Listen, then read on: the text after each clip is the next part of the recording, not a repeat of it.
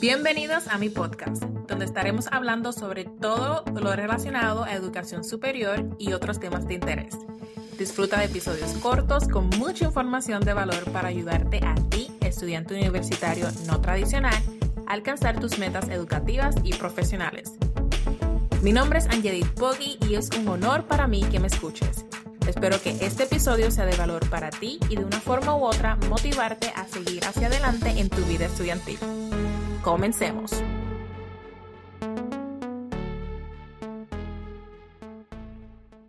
En este episodio te comparto un ejercicio muy simple, pero muy efectivo que te puede ayudar a tomar mejores decisiones. Y es que cuando entendemos el verdadero factor motivacional o la raíz de un problema, podemos entonces tomar mejores decisiones informadas. ¿Cuántas veces has tomado una decisión y luego de un tiempo corto no te sientes cómodo o cómoda con esa decisión. O cuántas veces te has arrepentido de decisiones que has tomado en días, meses o hasta años atrás.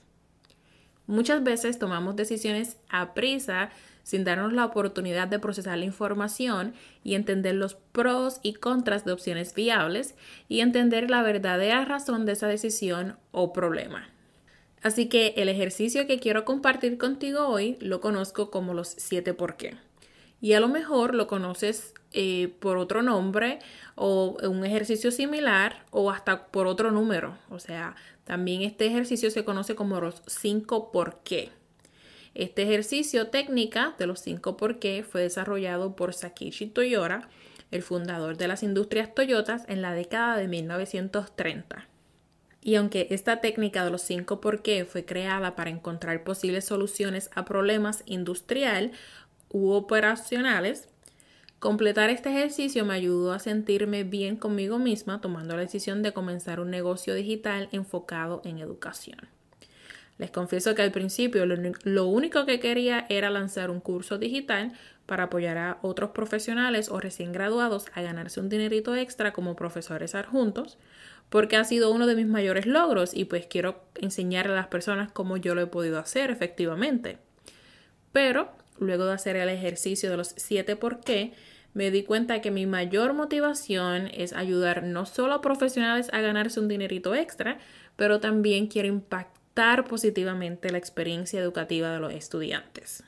Si quieres saber cuándo el curso Conviértete en un educador efectivo estará disponible, Puedes registrarte en el primer enlace en las notas del episodio o simplemente puedes ir a mi sitio web www.angeditpogi.com y en la sección de servicios tendrá un botón con la opción de registrarte en la lista de espera.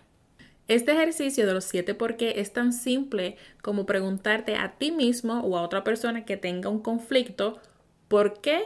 de 5 a 7 veces y usando la contestación de la pregunta anterior, de la pregunta por qué anterior, para formular la próxima pregunta. Y así sucesivamente preguntando otra vez de 5 a 7 veces por qué, podemos encontrar o podrás encontrar el factor motivacional principal de alguna decisión importante o encontrar la raíz de algún problema. Por ejemplo, los estudiantes universitarios probablemente tienen un problema en común y es que siempre tienen que estudiar, lo cual puede afectar sus vidas sociales o hasta sus roles familiares, ¿cierto? Así que en este caso, el problema conflicto sería,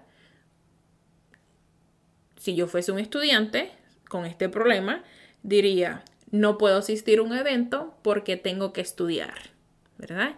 Y ahí ya tengo una razón de por qué, una contestación de por qué, lo cual puedo comenzar la serie de por qué. De mis 5 o 7 por qué, hasta que yo me sienta cómoda entendiendo mi mayor motivación o la raíz de este problema. Otra vez, el problema o conflicto sería no puedo asistir a un evento porque tengo que estudiar. El primer por qué. Vamos a empezar con el primer por qué.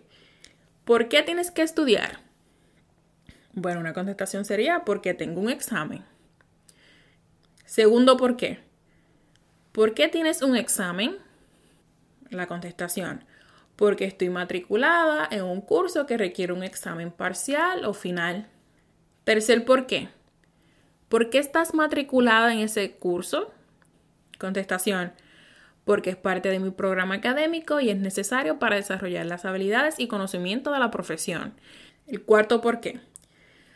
¿Por qué estás en ese programa académico? La contestación sería algo como porque me ayudará a alcanzar mi meta de graduarme de mi programa académico, ya sea un bachillerato, maestría, doctorado o de una certificación, ¿ok? Y ahí el quinto por qué sería, ¿por qué quieres alcanzar esa meta de graduarte del programa académico? Y ahí la contestación puede ser algo como, porque esto me ayudará a tener un trabajo estable con el cual pueda apoyar financieramente a mi familia. Ahí es que encontramos el factor motivacional principal de por qué la persona tiene que estudiar para ese examen, el cual en, ese momento va a perder la oportunidad de asistir a, a ese evento familiar, ¿cierto? Y en este caso, el estudiante se debe enfocar en esa meta a largo plazo, que es el apoyar financieramente a su familia. Así que cuando nos enfocamos en nuestras metas a largo plazo, las decisiones que tomamos hoy no nos afectan tanto o son decisiones que no nos arrepentiremos en un futuro.